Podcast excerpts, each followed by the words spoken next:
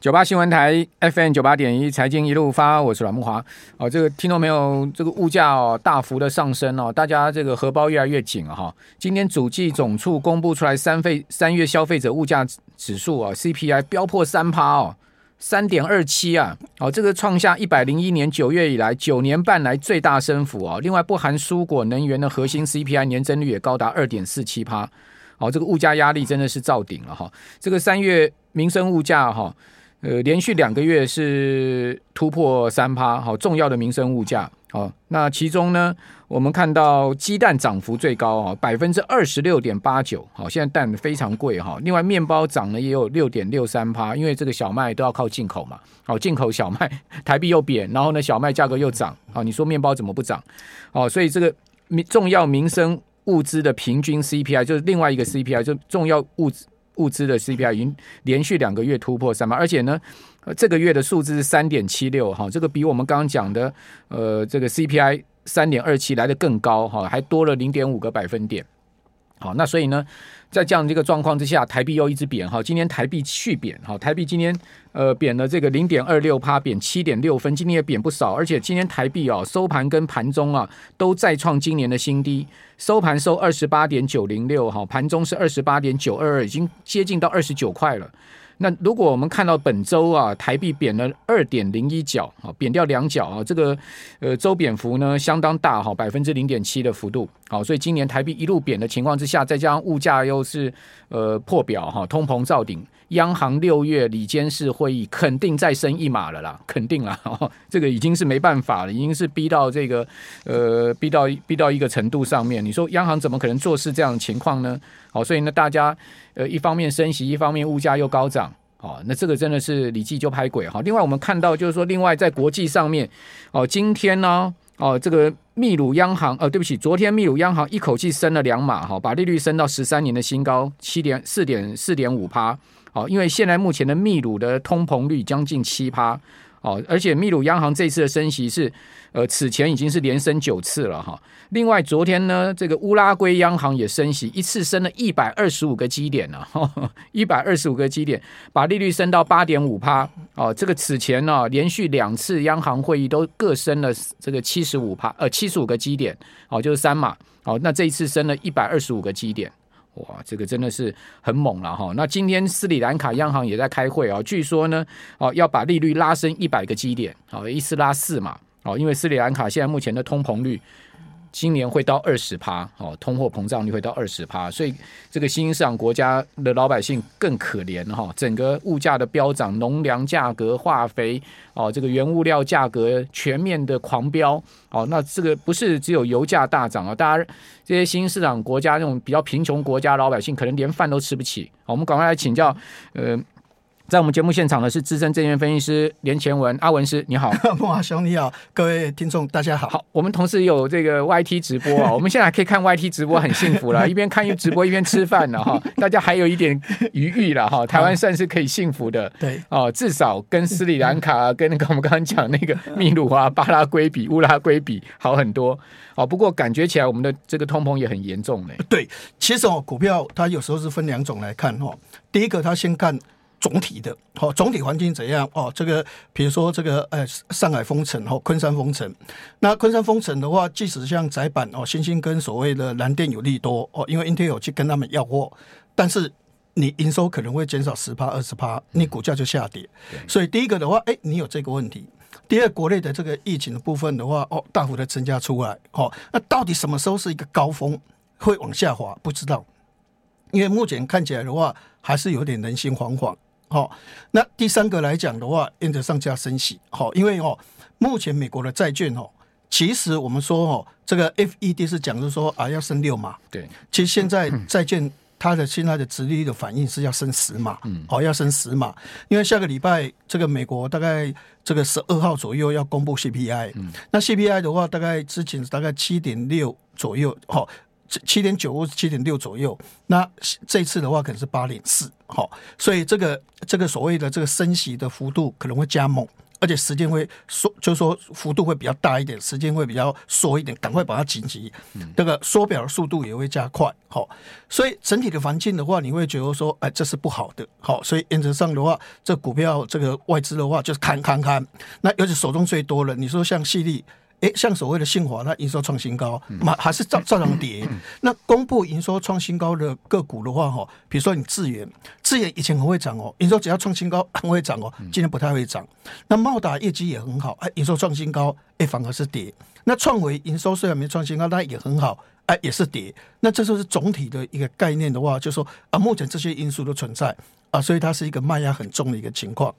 但是第二个，我们来看所谓的基本面细微的部分，哈，细微的部分，我们先这样看哦，出口，出口这个韩国公布他们三月出口是成长十八个 percent，那台湾的出口是成长二十七个 percent，哎，这个还是很好。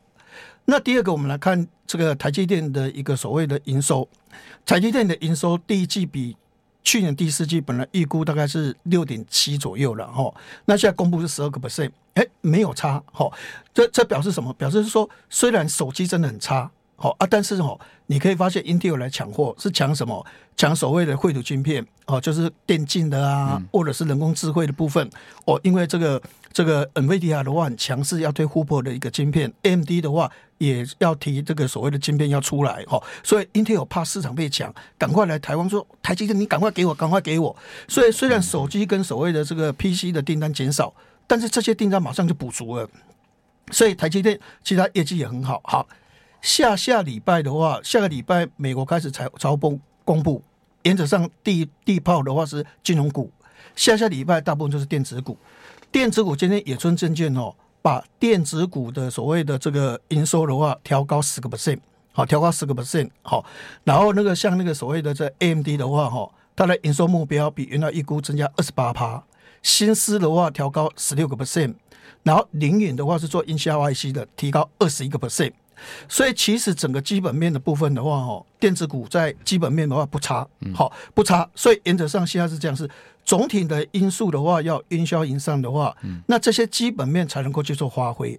那这个所谓的这个电子股有没有希望？其实还是有希望的哈。我们来看一下哈，美国有个情况哈，美国一解封的时候。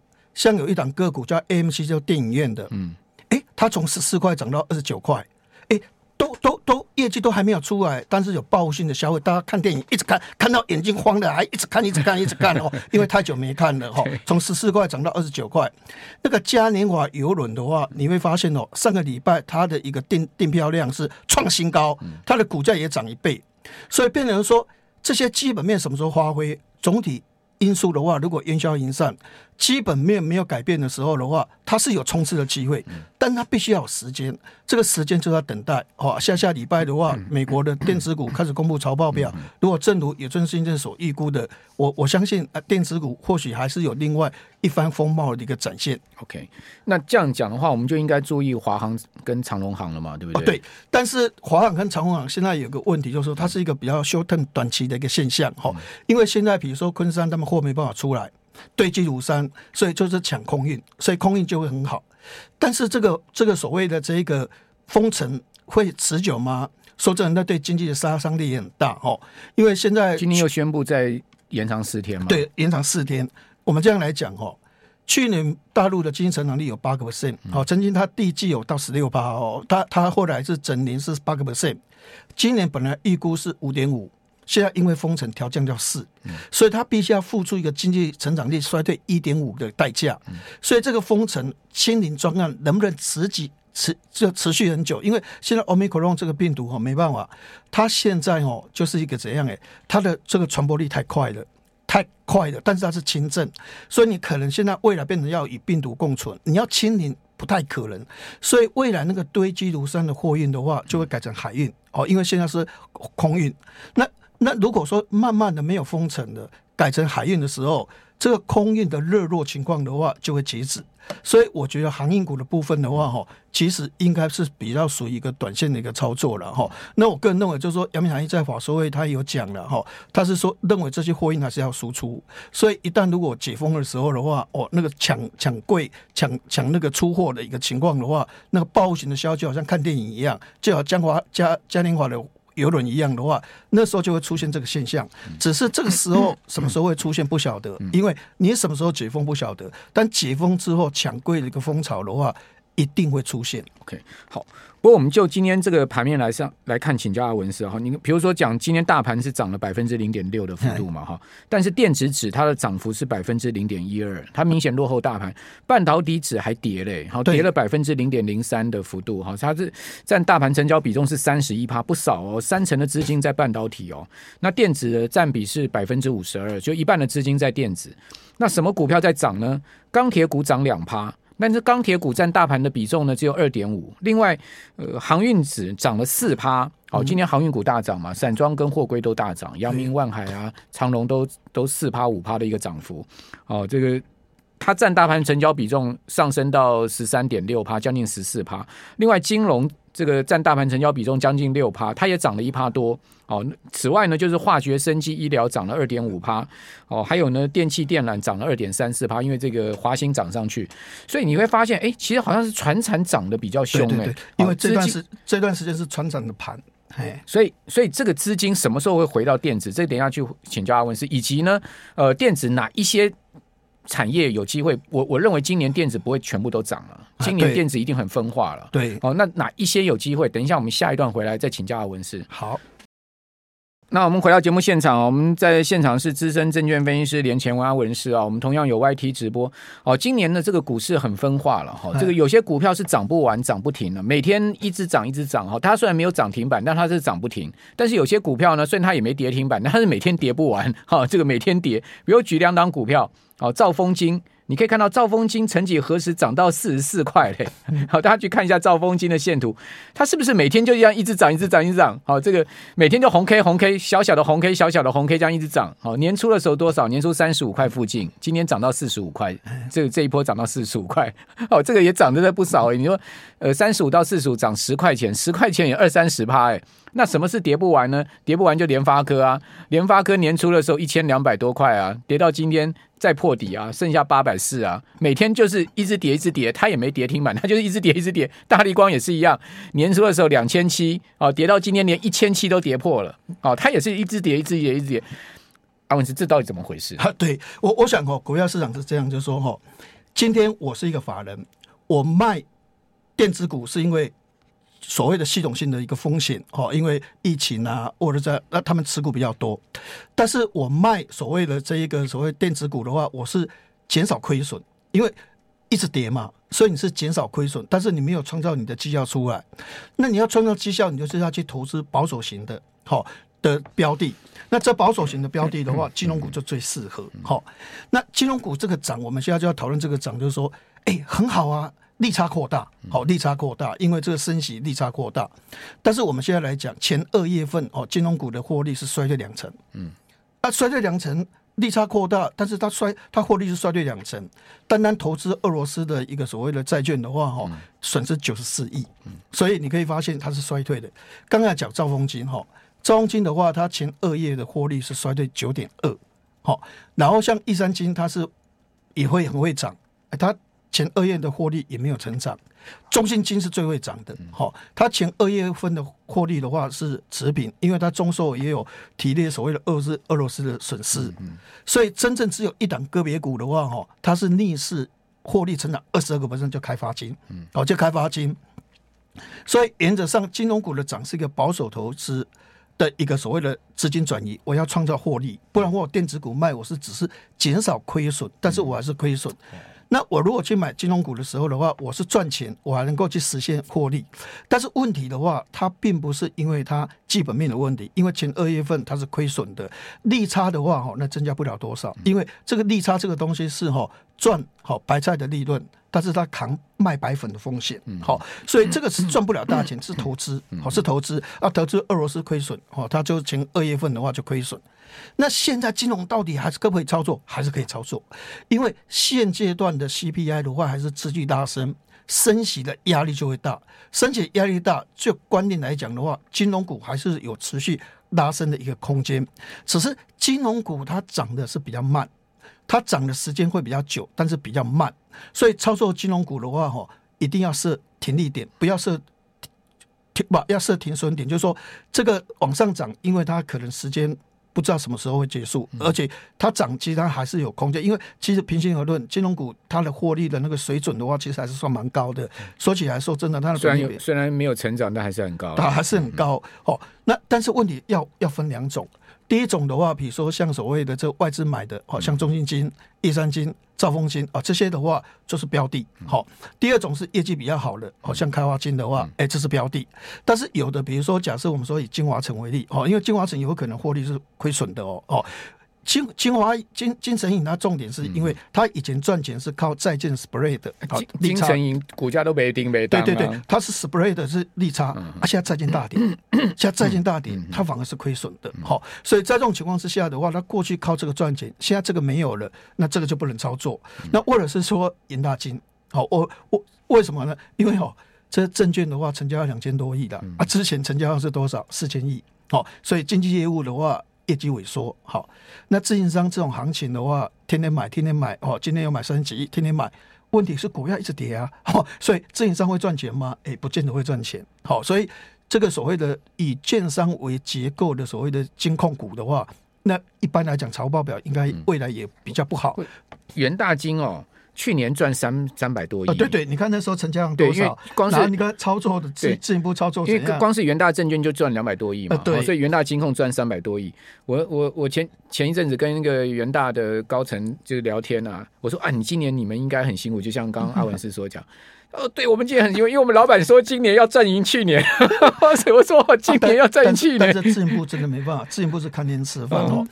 我我现在买股票。嗯股票涨我就赚钱，股票跌我就亏钱。但是你一定要有部位，为什么有部位？因为你你想有奖金。你如果一直都零部位，或者说部位很少的话，你虽然没有亏损，你也是拿不到奖金，只有拿底薪。所以今年也很拼。所以自营部大家还是要拼，问题是很难拼，因为就是一直在跌。没错哦，除非真的你就是很厉害，你能够买东碱。买阿北啊，买台肥哦，你懂得去买所谓的金融股哦，全部都是往这边移的话，或许你可能绩效就很好，啊。你说证券怎么拼嘛？我昨天跟一个营业员聊天，他说他客人哦，他说他去年客人百分之百全部都是当冲小白。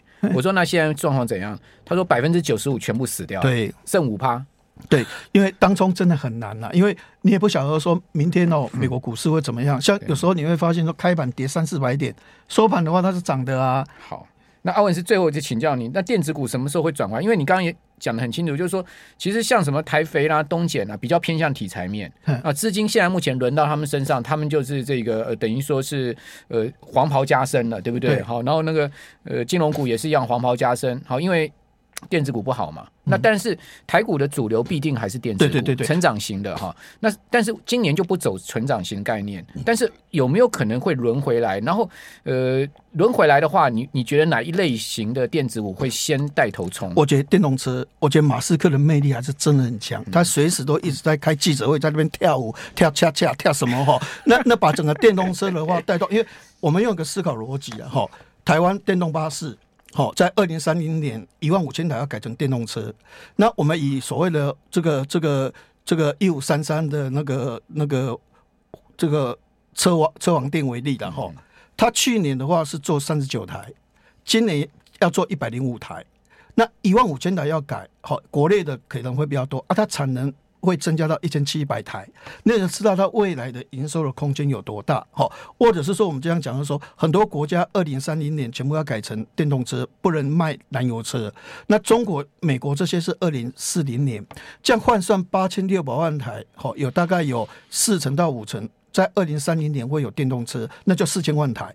那现在是七百六十万台。